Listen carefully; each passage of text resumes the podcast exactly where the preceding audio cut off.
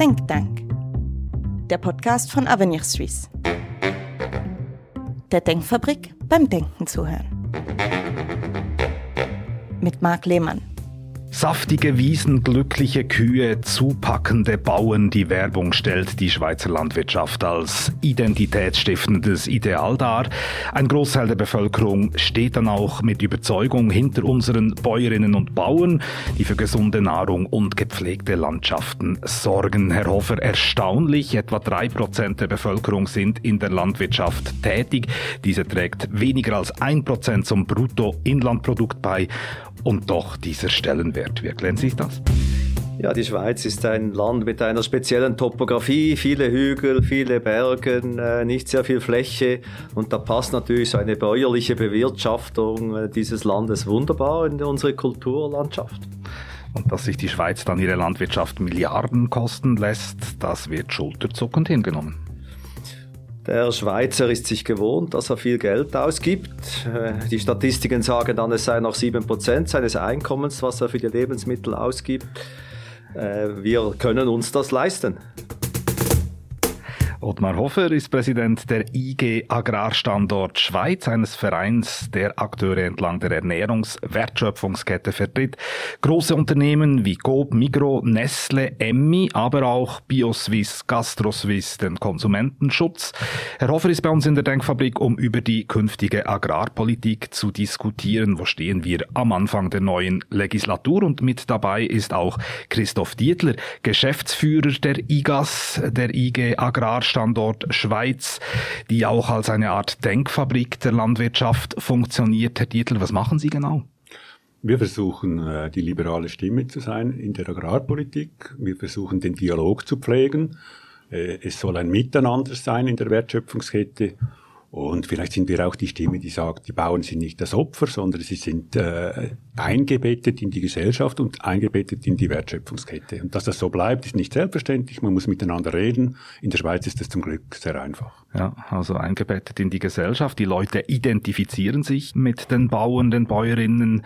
Im Umfang von über 90 Prozent ist das angegeben worden in einer Umfrage, dass die Landwirtschaft ein wichtiger Bestandteil unserer Kultur ist. So diese vielleicht schon fast Verklärung des Bauernstandes. Wo rührt der her? Also die Verklärung ist eigentlich Frage der Wahrnehmung. Oder? Die Schönheit liegt im Auge des Betrachters. Ernährung ist natürlich etwas Substanzielles. Bewirtschaftung der Landschaft gibt Heimat äh, und die Landwirtschaft mit ihrer Bewirtschaftung um, umhüllt unsere Städte und Dörfer und hat selbstverständlich einen Stellenwert. Und den Wert einer volkswirtschaftlichen Sektor nach dem Anteil an den Bruttoinlandprodukt zu bewerten, entspricht der Landwirtschaft eigentlich zu wenig. Oder? Sie hat mehr zu bieten als das, logisch. Das ist eine sehr, sehr emotionale Sache. Essen, Ernährung, Ernährung sicherstellen, Lebensmittelproduktion, das hat mit Emotionen zu tun. Das ist berechtigt, dass man das auch Sorge trägt. Kann man nicht einfach in Zahlen ausdrücken. Das ist auch so das romantische Bild auch vom Bauern noch. Pflügt übers Feld mit dem Rössli sozusagen, aber ist eigentlich eine Hightech-Industrie. Also das Image entspricht nicht so ganz der Realität. Aber das romantische Bild, das erwähnen Sie jetzt ja, oder? Die Bauern selber haben von sich äh, nicht ein romantisches Bild. Sie sind normale Gesell äh, Mitglieder der Gesellschaft. Sie nutzen den technologischen, züchterischen Fortschritt. Ich möchte daran erinnern, dass die Arbeitsproduktivität der Bauern in der Schweiz wächst jedes Jahr um 1,5 bis 2 Prozent. Also da wird die modernste Technologie genutzt. Die sind relativ gut ausgebildet im Vergleich zum Ausland, sogar sehr gut ausgebildet. Also ist ein normaler Sektor, der aber eine gewisse Bedeutung hat, eben weil es mit Ernährung zu tun hat und natürlich, weil es politisch halt auch sehr wichtig ist.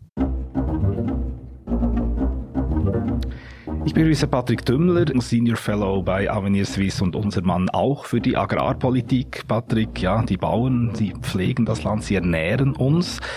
Dabei kommt nur etwas mehr als die Hälfte der Lebensmittel von der heimischen Scholle und trotzdem, wie auch äh, gerade Herr Dietl gesagt hat, das ist mit Emotionen verbunden. Neben die Nahrungsproduktion, sie sind irgendwie für uns da, sind vielleicht noch aus der Anbauschlacht von früher so ein bisschen die Helden der Nation.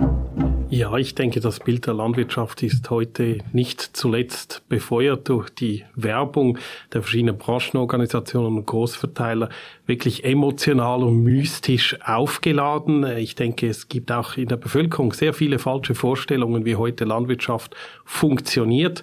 Du hast es angesprochen, es gibt äh, teilweise Betriebe, die wirklich hochtechnologisiert arbeiten, industriell arbeiten und das entspricht gar nicht so eigentlich dem Bild, das man sehr oft von der Landwirtschaft vermittelt erhält durch die Werbung, wo eben noch die Familie im Zentrum steht, dass man ganz früh morgens aufsteht und den Tieren schaut, jedem Einzelnen und fast schon jeden Grashalm übertrieben gesagt morgens begrüßt mit der aufgehenden Sonne.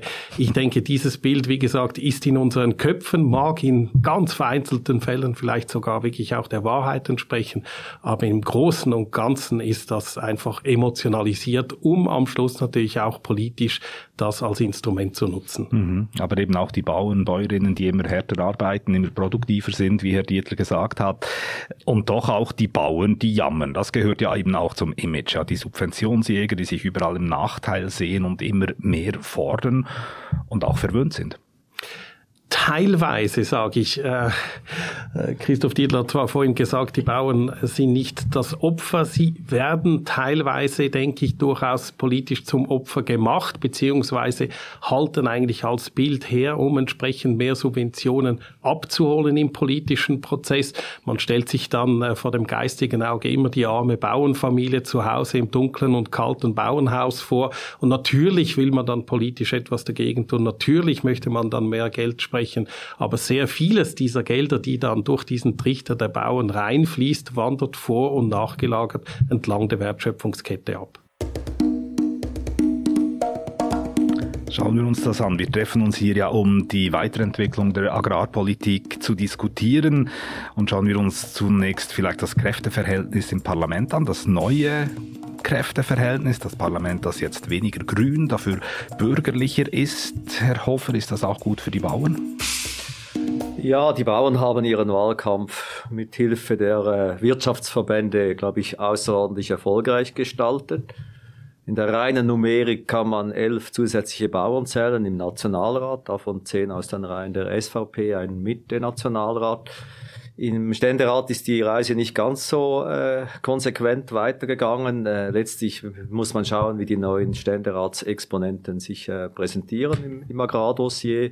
Für mich persönlich stellt sich nach wie vor die Frage, wie sich größere Parteien, die eine zumindest die FDP, sich in Vergangenheit sehr intensiv für, für Agrardossiers interessiert hat was die FDP vorhat in dem Thema und insbesondere auch die SP, die eine gewisse Schlagkraft hätte, die vielleicht ökologische Themen unterstützen könnte, ist in Themen der, der Agrar- und Ernährungswirtschaft relativ äh, still und überlässt, soweit meine Einschätzung, doch sehr, sehr viel diesen Mitte- und rechtskonservativen Kräften im Parlament. Wünschten Sie sich eine stärkere Präsenz auch der linken Parteien in der Agrarpolitik? Wird das zu sehr, das Feld zu sehr, sagen wir mal, den eher konservativen Kräften überlassen? Ja, in gut föderalistischer Weise wünsche ich mir natürlich einen ausgewogenen Diskurs. Und der findet äh, vielleicht äh, in anderen Dossiers viel ausgeprägter statt, sagen wir im Gesundheitswesen, in der Migrationsfrage und im Agrarthema. Zu meinem Leidwesen findet relativ einseitig diese Diskussionen statt. Und da würde ich gerne weitere politische Parteien dazu einladen die Bauernlobby ist äh, extrem stark im Parlament, kann man sagen, im, im Verhältnis eben zu, zu ihrer volkswirtschaftlichen Bedeutung. Sie haben schon angetönt, Herr Dietler, allein auf die Zahlen reduzieren darf man die Landwirtschaft nicht. Und eben also mal die Agrarlobby im Parlament, dazu kommen 135 Organisationen, die sich gemäß Lobbywatch für landwirtschaftliche Themen einsetzen. Heißt das für den Erhalt des Status quo? Also es gibt zwei Wahrheiten. Das eine ist das, was Sie beobachten, oder haben Sie gemerkt, was vorhin passiert ist? Sie haben äh, die Imagebilder der Werbung kritisiert, dass das politisch gebraucht haben. Sie haben das reflektiert und Sie brauchen es genau für Ihre politische Botschaft. Haben Sie das gemerkt? Ich habe, ich habe keine politische Botschaft. Ja, ja, ich nehme nur das Bild, um eben zu hinterfragen, warum der Bauernstand so verklärt wird. Ja, aber eben, es sind die Bilder, oder? Mhm. Und jetzt ist die Frage, um was diskutieren wir? Wenn es darum geht, was die Bauern selber, wie sie ihre, das Geschick in die Hand nehmen, trotz der Politik, man kann sagen Stillstand in der Agrarpolitik, das stimmt übrigens so gar nicht, weil man doch erhebliche Fortschritte gemacht hat in den letzten 30 Jahren.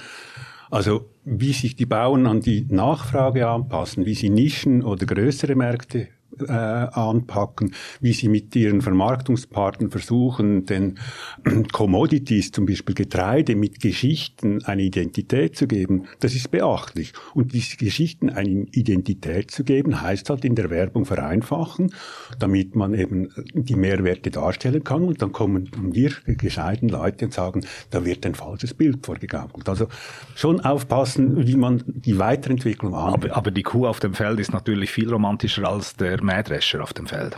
Aber wenn ich die Wiesenmilch zum Beispiel, das jetzt eine Innovation der äh, IPSWIS betrifft, dass mit, äh, mit den Verarbeitern zusammen versucht wird, eine Milch zu produzieren, die eben weitgehend auf Kraftfutter verzichtet, graslandbasiert ist, dann muss ich die irgendwo den Mehr Mehrwert so kommunizieren, dass verstanden wird. Ich kann das nicht mit einer Excel-Tabelle machen. Mhm. Und die Frage ist dann, wo stimmt Inhalt und äh, Anspruch und Wirklichkeit nicht zusammen? Da muss sich aber auch ein Autoverkäufer oder andere Konsumgüter muss sich das überlegen. Also Sie merken, ich will damit sagen, äh, es gibt eine wahrgenommene Entwicklung des Bauernstandes, den es so in, im Prinzip nicht gibt. Und es gibt eine Realität, dass die Bauern mit ihren Fähigkeiten in ihrer Region, mit ihrer äh, Ausrichtung, strategischen Ausrichtung einen Markt suchen und das zum Teil äh, recht erfolgreich machen. Sie sagen eben die Realität, Sie, Sie betonen auch die Fortschritte, ähm, eben dass die Landwirtschaft hier vorwärts gekommen ist in den letzten Jahren. Der Bundesrat verfolgt ja auch sehr ehrgeizige Ziele, zum Beispiel im Bereich des Umweltschutzes und mit Umweltzielen, die ähm, für die Landwirtschaft festgeschrieben sind. Und da habe ich gesehen, dass eigentlich kein einziges dieser Ziele erreicht worden ist. Ja, das, äh, die Landwirtschaft ist ein Sektor, der sich eben diese Umweltziele auf den Sektor bezogen hat geben lassen. Ich war da auch dabei und ich stehe dazu. Und äh, natürlich ist auch gut, die Reise ist nicht abgeschlossen. Daher ist ja auch die Parole, die lange Jahre gegolten hat, mehr Marktorientierung und mehr Leistungen für die Ökologie Tierwohl. Diese Reise ist nicht abgeschlossen. Mhm. Und es ist jetzt ein großer Diskurs, ob diese Reise jetzt stark in Richtung Produktion gibt oder ob noch mehr Ökologie. Und eine bessere inhaltliche Positionierung ist sowieso obligatorisch, oder? auch wegen dem Importdruck. Mhm. Ja, ich denke, da gebe ich durchaus Christoph Dietler recht. Wir befinden uns auf einer Reise.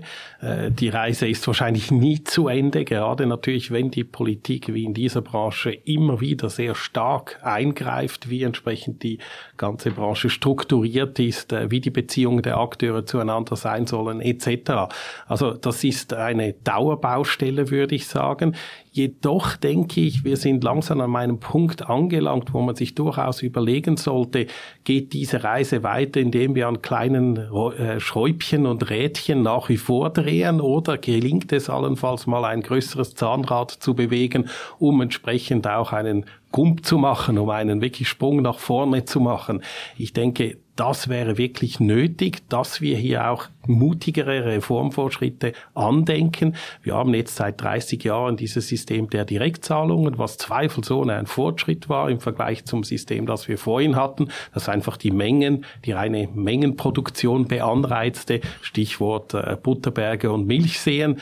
Ähm, aber ich denke, es wäre jetzt wirklich an der Zeit, nach 30 Jahren dieses System grundlegend zu reformieren und durchaus nochmals einen Schritt zu machen Richtung mehr Markt das System Direktzahlungen, ich wollte es eigentlich später thematisieren, aber wenn wir schon dabei sind, Herr Hofer, ähm, seit 30 Jahren eben existiert das System. Es ist eigentlich das wichtigste Instrument der Schweizer Agrarpolitik neben dem Grenzschutz und ist auch um über das Doppelte angewachsen auf fast drei Milliarden Franken und man liest, dass das System so komplex geworden ist, dass es an Limiten stößt. Sehen Sie das auch so? Ich kann die einzelnen Ausprägungen als Nicht-Agrarier zu wenig beurteilen. Ich glaube, es braucht aber viele Seiten und viele Anträge und viele Überwachungsmethoden, um diversesten Zahlungsmethoden äh, generieren zu können. Ob das wirklich unternehmerisch ist, ob ein einzelner Bauer, der sich als Unternehmer versteht, damit klarkommt, äh, das wage ich zu bezweifeln. Man hört auch Stimmen, die explizit sich wehren und sagen, ja, jetzt nochmal irgendwie eine Gummimatte auf den Hofauslauf stellen, damit da die Sprache irgendwie überlebt und, und, und. Ich stelle mir persönlich mehr die Frage, ob der Zahlungsrahmen, der als solches entstanden ist und doch eine erhebliche Größenordnung ist und letztlich über die Konsumenten bezahlt wird, ob das noch die richtige Größenordnung ist und eben ob nicht äh, Überlegungen, diese Marktfähigkeit weiterzuentwickeln und quasi diese Leistungen der Landwirtschaft weiter über Marktpreise zu entgelten, nicht der bessere Weg wäre, als zu versuchen, heute drei Milliarden zu zahlen und morgen mit unter anderen Titeln drei Milliarden weiter zu zahlen. Ich habe etwas Angst, ganz ehrlich gesagt, dass wir 2030 die AP unter dem Titel vielleicht an die NZZ summiert, alter Wein in neuen Schläuchen. ja, also die Direktzahlungen, die äh, auch ein Korsett sein können, Herr Dietler, äh, weil eine gewisse Abhängigkeit geschaffen wird auch dadurch. Hemmt das die Innovation oder die Freiheit? Müsste man den Bauern hier mehr freie Hand lassen? Ja, natürlich. Das, das ist immer ein richtiges Prinzip. Und das Einfachste ist, das Direktzahlungssystem so zu vereinfachen, dass eben die Wirkung bezahlt wird und nicht das Verhalten oder Maßnahmen. Da sind, sind sich alle einig, dass man das will. Ob das gelingt oder eben dann eben alter Wein in neuen Schläuchen, das ist da offen. Auf der übergeordneten Ebene möchte ich sagen, geht es brutal darum, ist der Beruf des Landwirts und der Berufe, die damit verbunden sind, also Lebensmittelverarbeitung, sind das interessante Berufe, wo interessante, gut gebildete Leute einsteigen wollen und kommen die Signale des Marktes bis auf den Landwirtschaftsbetrieb, sprich gehen die Produkte, zum Beispiel Milch, in den Kanal mit der besten Wertschöpfung. Das ist im Prinzip das Entscheidende. Ob denn das äh, 1000 Seiten Verordnung oder 300 Seiten Verordnung ist für mich untergelagert. Ne? Also eigentlich muss der, die Berufe müssen spannend sein, es muss eine Perspektive da sein und es muss ein Erfolg am Markt damit verbunden sein, weil die Bauern wollen über die Produkte bezahlt werden. Ne? Das ist vielleicht etwas blumig gesprochen, aber ich meine, die Freude am Beruf ist am Schluss entscheidend, wie sich die, wie sich die Branche weiterentwickelt. Und alle wären eigentlich froh, mit weniger Direktzahlungen zu besseren Markterfolgen zu kommen. Die Frage ist jetzt, wie machen wir das? Wie gelangen wir da? Genau, das ist die große Frage, wie die Politik die Rahmenbedingungen, man braucht dann immer diesen Wort Rahmenbedingungen so clever stellt, dass eben der Markterlös besser wird mhm. und natürlich über das Ganze gesehen Versorgungssicherheit, Landschaft, Biodiversität trotzdem Fortschritte macht. Genau, Sie sprechen jetzt ganz viele Großbaustellen an, die wir wahrscheinlich Punkt für Punkt diskutieren müssen. Und Patrick, wenn du sagst, eben mehr dem Markt zugewandt, woran denkst du? Ja, ich denke, dass heute sehr viele dieser Beiträge, die die Landwirtschaft erhält. Ich spreche gerne von Subventionen, Agrarvertreter von Transfers, dass diese Subventionen halt wirklich ausgerichtet sind, dass man bestimmte Dinge in einer bestimmten Art produziert. Also das Regelwerk ist hier teilweise sehr eng und ausspezifiziert in einem Detaillierungsgrad, eigentlich den wir kaum sonst irgendwo in wirtschaftlichen Belangen haben in der Schweiz. Wir haben das mal spaßeshalber nachgerechnet, wie viele Bestimmungen es gibt, die den Landwirtschaftssektor betreffen auf bundes- und kantonaler Ebene, also alle 26 Kantone zusammengenommen. Und wir sind auf beinahe 4000 Seiten gekommen. Natürlich ist es so, dass nicht alle 4000 Seiten jeden Landwirt, jede Landwirtin aufs Mal betreffen. Das hängt davon ab, was man produziert, wie man produziert etc. Generell aber unterstütze ich das, was gesagt wurde, ganz klar. Man sollte eher das Ziel festschreiben und den Weg der Branche überlassen. Heute wird zu sehr auch der Weg beschrieben und reglementiert. Und nur schon das wäre ein gewaltiger Schritt, dass man sich am Ziel orientiert und diese Ziele vor allem anhängt an die Produktion öffentlicher Güter. Ich denke, die Produktion öffentlicher Güter wie beispielsweise eine, eine intakte Landschaft, äh, mehr Biodiversität etc., das soll und kann durchaus auch Steuermitteln finanziert werden, aber der Rest sollte am Markt geholt werden. Eben, aber die Politik, die drängt ja auf eine ökologische Landwirtschaft. Also Naturschutzziele sind fast genauso wichtig wie Produktionsziele. Ja, es gibt auch sehr viele Subventionen, die abhängen von ökologischen Zielen, aber du hast es eingangs selbst gesagt, viele dieser Ziele werden heute mit dem bestehenden Instrumentarium oder der Beanreizung nicht erreicht. Und da denke ich, sollte man wirklich einen Schritt zurück machen, sich das äh, anschauen und Schlüsse ziehen im Sinne von, wie können wir es in Zukunft eben besser machen. Sehr viele dieser Subventionen haben zwar ökologische Titel, aber am Schluss geht es darum eigentlich, dass die Struktur des Sektors erhalten erhalten bleibt. Und das ist natürlich falsch, beziehungsweise auch gegenüber den Steuerzahlenden Augenwischerei. Also Landschaftsschutz wird populär. Ich sage jetzt mal, es ist auch eine, es sind auch urbane Vorstellungen von Landwirtschaft, Herr Hofer, wo die Bauern sich daran orientieren müssen, auch wenn die vielleicht manchmal nicht ganz mit der Realität übereinstimmen. Also es wird schwieriger auch für die Bauern. Ja, wenn man nichts tut, wird es sehr schwierig. Ähm, ich möchte einfach klären äh, mit der Vorstellung, dass eine ökologische Landwirtschaft äh, das ist eine produzierende Landwirtschaft. Man denkt immer, ja, mit einer Extensivierung oder mit Biolandbau, dann, dann sind da plötzlich die Regale leer, oder? Das ist eine völlig falsche Vorstellung. Nachhaltig, stabile, resiliente Agrarsysteme sind ausgewogene Systeme, sind extensivierte Systeme. Oder das sehe ich mit meiner Erfahrung in Afrika, wo es weder Hagelversicherungen noch Düngerüberschwemmung gibt, noch irgendwie Fenaco, sehe ich das ganz explizit. Oder wenn, wenn Systeme kollabieren durch eine Übernutzung, dann kollabieren, kollabieren sie für eine relativ lange Zeit. Oder? Und von daher ist es nicht einfach irgendwie eine urbane Romantisierung, die man an die Schweizer Bauern stellt, sondern es ist eine, eine, eine fachlich gestützte Forderung, dass man diese Produktionssysteme extensiviert. Und wenn halt eine Bevölkerung in der Schweiz wächst, dann muss man halt diesen Perimeter auch über die Schweizer Staatsgrenzen rausziehen und nicht irgendwie über eine Kampflinie den Selbstversorgungsgrad Diskussionen führen. Sondern wir brauchen eine internationale Vernetzung. Die Bauern im Allgäu machen genauso schöne Wiesenmilch wie der im Diemtigtal. Solange wir in diesem Perimeter festhalten, lügen wir uns in die Tasche und übernutzen unsere eigenen eigenen Ressourcen massiv. Herr Dietler. Super. Mal Hofer mit der Erfahrung von Afrika. Da müssen wir vielleicht ganz kurz die Klammer machen, dass man weiß, warum Herr Hofer von Afrika spricht. Er hat ja eine äh, Firma auch, die Trockenfrüchte und Fruchtsnacks produziert mit vielen Mitarbeitern und Mitarbeiterinnen, auch in Afrika, Ghana, Kenia, Elfenbeinküste. Einfach damit man weiß, warum sie den Exkurs nach Afrika machen. Aber jetzt sind wir wieder auf der europäischen Scholle, ja. Grüne Wiesen in der Schweiz und im Allgäu. Genau, also das Dreamteam, äh, das Geschwisterpaar Ökologie und landwirtschaftliche Produktion versucht man immer wieder zu teilen und eine Differenz dazwischen zu machen. Es sind zwei Dinge, die sich bedingen. Also es geht nicht darum, urban, Landschaft, Ökologie versus äh, Ärmel zurückkrempeln, Produktion, sondern es geht, ist agronomische Notwendigkeit, dass das zusammengeht. Und die Krux ist jetzt, das mit Mehrwert am Markt zu verbinden. Oder? Agronomisch besser werden, technologischen Fortschritt, bessere Produkte, Marktsignale äh, aufnehmen und äh, auch noch entsprechend gute Preise äh, zu, dafür zu bekommen. Das ist die Vision und das ist eigentlich das, an dem man arbeitet. Und das Direktzahlungssystem per se ein bisschen zu vereinfachen, das ist nicht so schwierig. Da bin ich jetzt relativ optimistisch, dass man das schafft. Oder? Aber vielleicht muss man einen größeren Sprung machen. Da, darüber muss man auch diskutieren.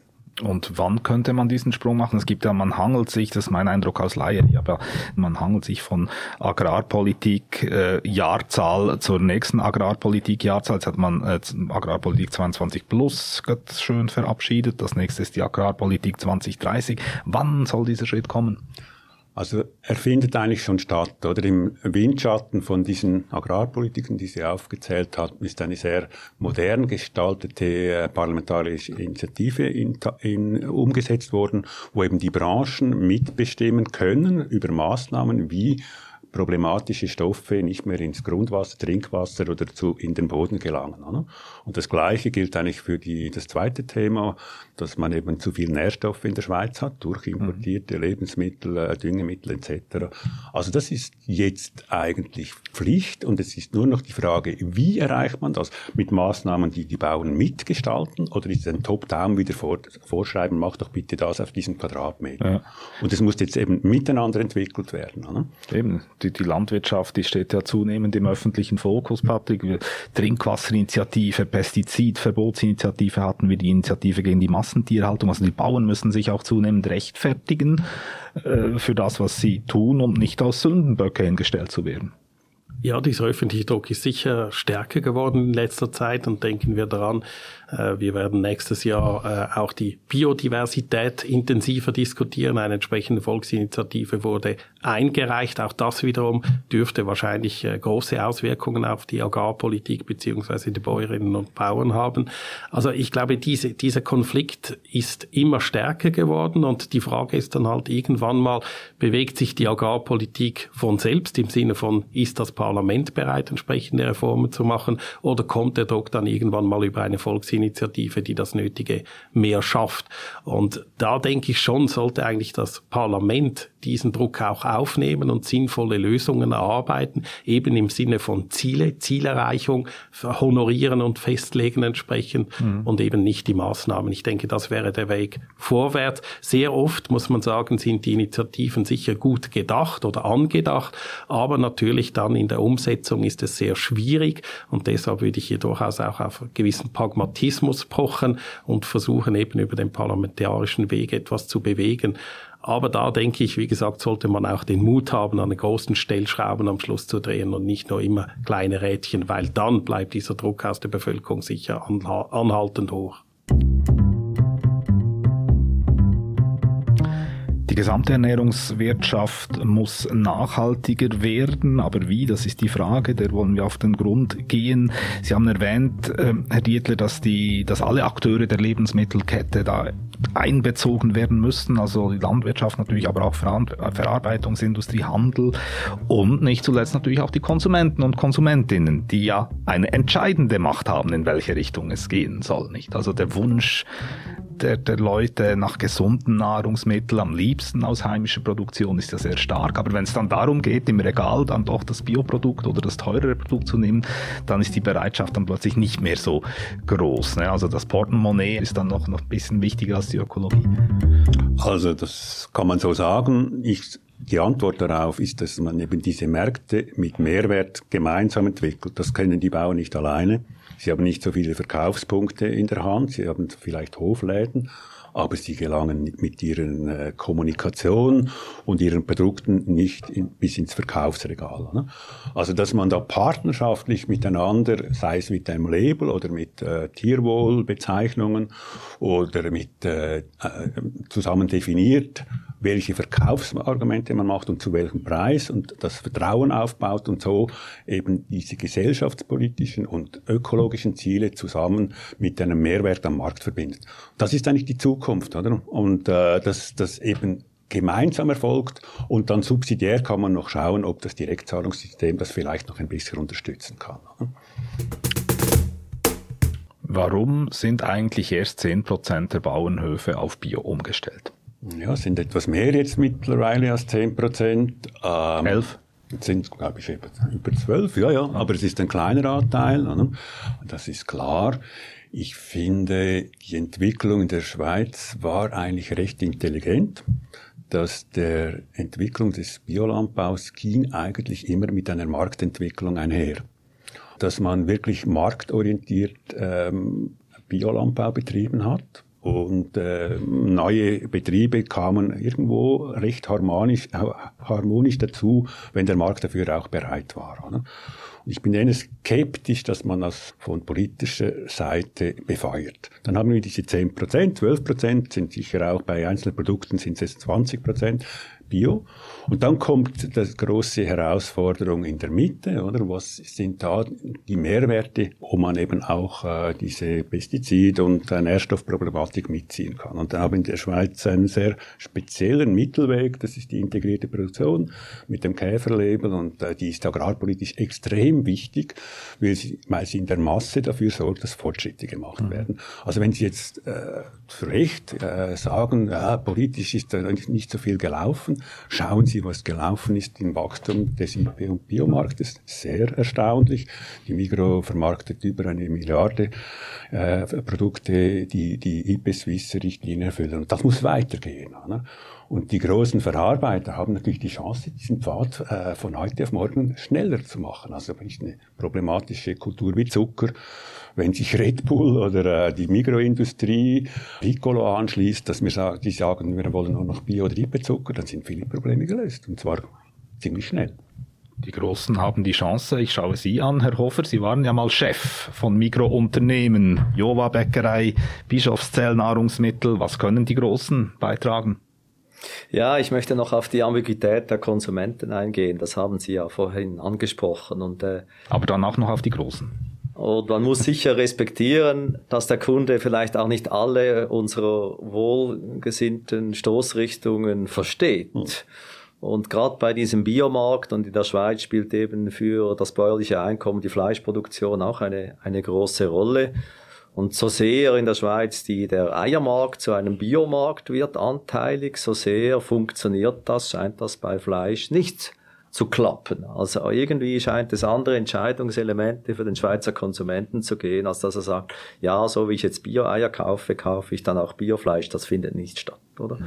Und ich glaube, da haben wir schon ganz selbstkritisch auch eine Aufgabe, den Konsumenten zuzuhören und auch zu respektieren, wenn er nicht alle diese Stoßrichtungen irgendwie verinnerlicht und zur Entscheidung bringt. Das hat nicht einmal mit der Preisgestaltung zu tun. Man hat dann sofort das Gefühl, der Biofleisch ist viel zu teuer, deshalb liegt es da wie Blei im Regal. Ich glaube, es wird einfach dieser Mehrwert, der für mich persönliche Mehrwert, äh, um zu kaufen, wird irgendwie nicht getriggert. Aber wer wäre da am Zug? Da, da kommen wir jetzt auf die Großen. Die wären doch am Zug, da eben nachzuhelfen und diesen Mehrwert anzupreisen. Ja, also dieses äh, Bashen auf den Großen ist insofern vielleicht nicht so richtig, wenn man die im internationalen Vergleich die Label und Bioanteile anschaut, oder? Und da ist die Schweiz Selbstverständlich hilft die Kaufkraft der Schweizer Bevölkerung, aber ist, ist, ist ja Weltmeister in den Bioanteilen. Also da hat sicher der Handel seines dazu beigetragen, Regalplatz zur Verfügung gestellt, Projekte lanciert. Aber, aber ich, so sehr ich ein Vertreter von ökologischen Stoßrichtungen bin, so sehr dürfen wir nicht sagen, Schweizer Konsument ist Bio und da ist die Welt gerettet, oder? Sondern es braucht, Herr Dietler hat es angesprochen, weitere Zwischenwege, die, die diese Balance zwischen Ökologisierung und Leistungsfähigkeit Leistungsfähigkeit, regenerativer Leistungsfähigkeit aufrechterhalten, oder? Mhm. Und so sehr wir irgendwie in der heutigen Agrarpolitik sozusagen den Staat für die aufwendige Bearbeitung verantwortlich machen, so sehr müssen wir aufpassen, dass wir nicht die Rettung, die nachhaltige Rettung der Schweizer Landwirtschaft in die Schuhe der Konsumenten schieben. Das wäre vielleicht einfach eine neue Front, die wir aufbauen und die die Kunden, die Konsumenten, da bin ich überzeugt, nicht äh, gutieren werden, sondern dann entscheiden mit dem Einkaufstourismus beispielsweise. Genau, weil die Schweizer, Patrick, die bezahlen ja einfach viel mehr für Lebensmittel als in den umliegenden Ländern. Und wenn du von mehr Markt sprichst, dann müssen wir auch über den Grenzschutz reden. Auf alle Fälle. Also ich denke, neben den Subventionen ist das das zweite Standbein der Schweizer Agrarpolitik, das natürlich nicht im Sinne der Konsumentinnen und Konsumenten ist. Der Grenzschutz verteuert die Produkte im Inland, äh, schafft Voraussetzungen natürlich, dass entsprechende Importe eben zu teuer werden für uns ähm, und hält das inländische Preisniveau am Schluss hoch. Und die, der Ausfluss davon ist eigentlich genau wie äh, gesagt wurde, dass eben der Einkaufstourismus stattfindet. Man schätzt, dass etwa acht Milliarden Franken pro Jahr von Schweizerinnen und Schweizern in der Grenze ausgegeben wird. Nicht alles für Lebensmittel, aber ein substanzieller Anteil dieser acht Milliarden ist für Lebensmittel. Wenn man sich die Statistiken des Bundesamtes für Statistik anschaut, dann sind insbesondere die Positionen Fleisch, aber auch Früchte und Gemüse markant teurer als im Ausland. Und das befeuert natürlich diesen äh, Einkaufstourismus. Gleichzeitig muss man sagen, dank diesem Einkaufstourismus können die Preise auch wahrscheinlich in der Schweiz nicht äh, himmelhoch sein. Das dämpft sozusagen das inländische Preisniveau, in dem unsere Detailhändler ganz genau wissen, wenn sie übermachen mit ihren Margen, wenn die Produzenten hier auch mehr fordern, dann wird der Einkaufstourismus umso mehr befeuert werden. Also die Grenzen als Verteidigungslinien, Herr Dietl, wie lange sind sie noch aufrechtzuerhalten? Ja, also politisch gesehen sind sie noch lange aufrechtzuerhalten. Es ist ganz schwierig, über äh, Liberalisierung beim Grenzschutz zu sprechen. Eigentlich zu Unrecht. Wir haben ja vier Instrumente, Direktzahlungen, Absatzförderung und Investitionskredite und eben Grenzschutz. Und der Grenzschutz ist ganz sicher nicht das letzte, sondern in der Bedeutung mindestens gleichrangig wie Direktzahlungen. Und der Grenzschutz ist im Unterschied zu Direktzahlungen ist er sehr undifferenziert. Also, äh, weil oft auch äh, grüne Kräfte finden, Grenzschutz ist gut, das schützt vor äh, bösen Importen, kann man eigentlich sagen, es gibt kaum eine andere agrarpolitische Maßnahme, die so undifferenziert ist. Mhm. Er unterscheidet nicht die, äh, zwischen Gut und Böse, äh, präferenziert gar nicht äh, die ökologischen Leistungen zum Beispiel von Betrieben im, im Ausland etc. Also hier äh, ganz offen über die Vor- und Nachteile zu sprechen, äh, das ist schon ein Fortschritt äh, leider. Und es ist auch ein Fortschritt, dass wir wenigstens keine Rückschritte machen. Also da müssen wir uns schon politisch eigentlich einig werden, dass äh, der Druck von der Grenze zumindest auf dem bestehenden Niveau äh, gehalten werden. Da sind auch unsere bäuerliche Organisationen äh, einverstanden und dass man eben über die Nachteile des Grenzschutzes auch äh, wirklich miteinander spricht. Toni Brunner sagte, die Landwirtschaft dürfe nicht auf dem Altar des Freihandels geopfert werden. Warum stellen sich die Bauern als Bremser für den Freihandel dar?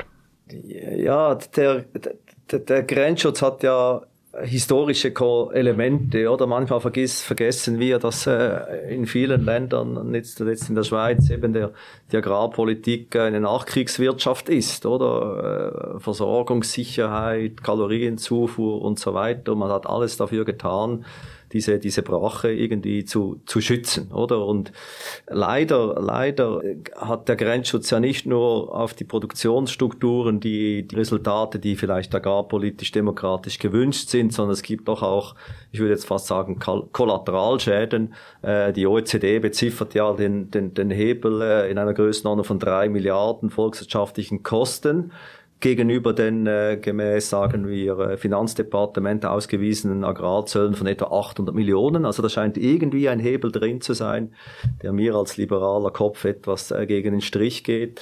Und von daher verstehe ich persönlich auch nicht, äh, vielleicht hat man auch nicht die Hebelwirkung dieses Grenzschutzes ganz auf allen Ebenen so verstanden, warum man sich so dagegen stellt, oder? Und nicht zuletzt äh, diese Situation mit dem Freihandelsabkommen in Indonesien, Sie mögen sich erinnern, äh, es gab sogar eine Volksabstimmung dazu, ob man das jetzt darf. Ähm, man muss sagen, der Berg hat eine Maus geboren. Es ging um diesen berühmten Raps, äh, das berühmte Palmöl aus Indonesien um quasi Schweizer Ölsaaten zu schützen. Fakt ist, dass die Schweizer Landwirtschaft den Schweizer Bedarf an Rapsöl nicht decken kann. Da wird ordentlich importiert. So viel zum Thema. Und dann schützt man irgendwie äh, vor diesem Palm und stellt dann fest, dass der Palm, äh, das Palm in der Schweiz nicht mal aus dieser Destination, aus, aus Indonesien kommt, sondern andere Quellen hat, oder?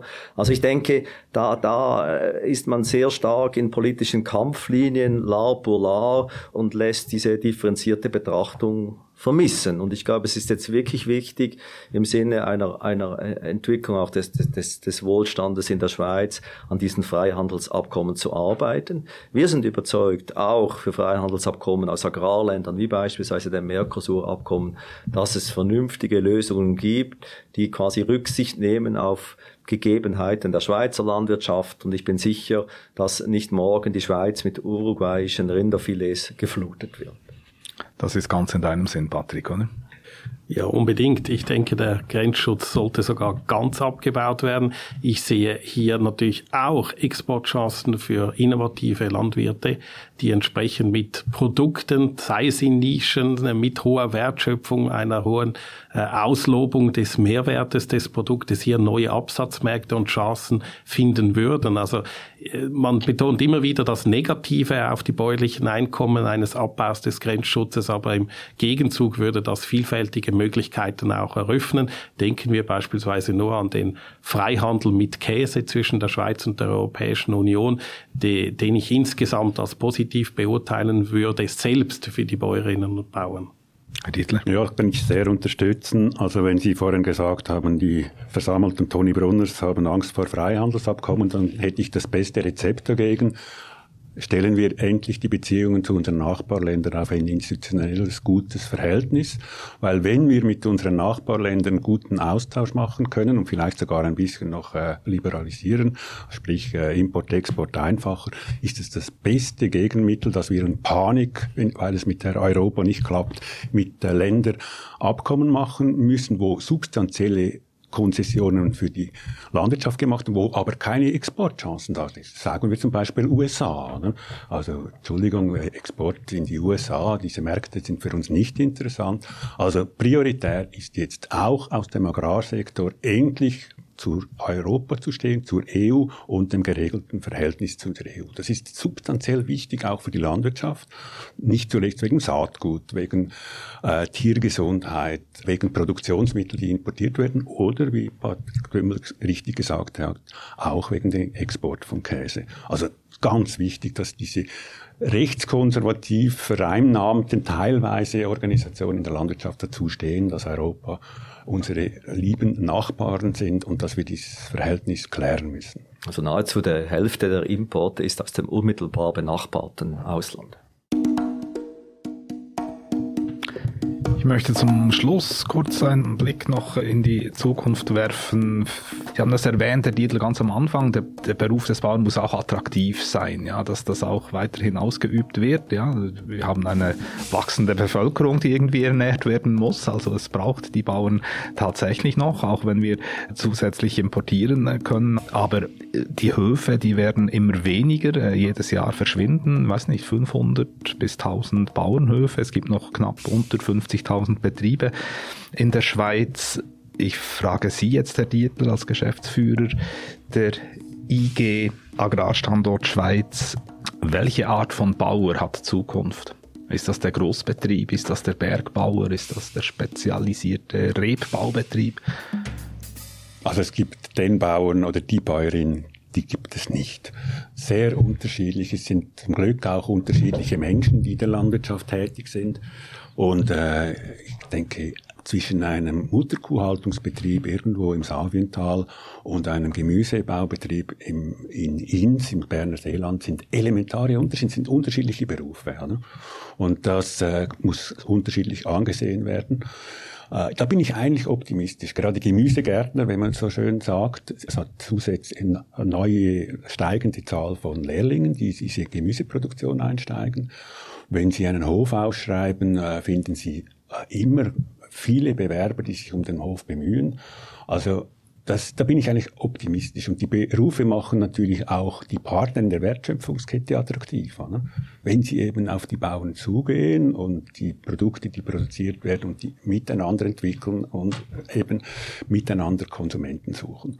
Also ich bin ziemlich optimistisch und äh, dass sich das sogar noch weiter auseinanderentwickeln wird. Ganz verschiedene Zugänge. Gehört zum Beispiel Urban Farming auch dazu. Vielleicht, ja. Das kann, es gibt spannende Impulse. Die Kartoffeln in der Stadt anpflanzen. Genau. Think Tank, das ist der Podcast von Avenir Suisse. Ich bedanke mich ganz herzlich für die Diskussion bei Ottmar Hofer, Präsident, und Christoph Dietler, Geschäftsführer der IG Agrarstandort Schweiz, sowie bei Avenir Suisse Agrarexperte Patrick Dümmler. Der Podcast ist verfügbar auf den gängigen Podcast-Plattformen wie Spotify oder Apple, wo man ihn auch abonnieren kann, auch auf YouTube und natürlich auf unserer Website avenir-swiss.ch. Dort könnt ihr uns auch Feedback geben, Inputs geben, Fragen stellen. Über Ihre Reaktion freuen wir uns. Danke für die Aufmerksamkeit, sagt Marc Lehmann und bis zum nächsten Mal.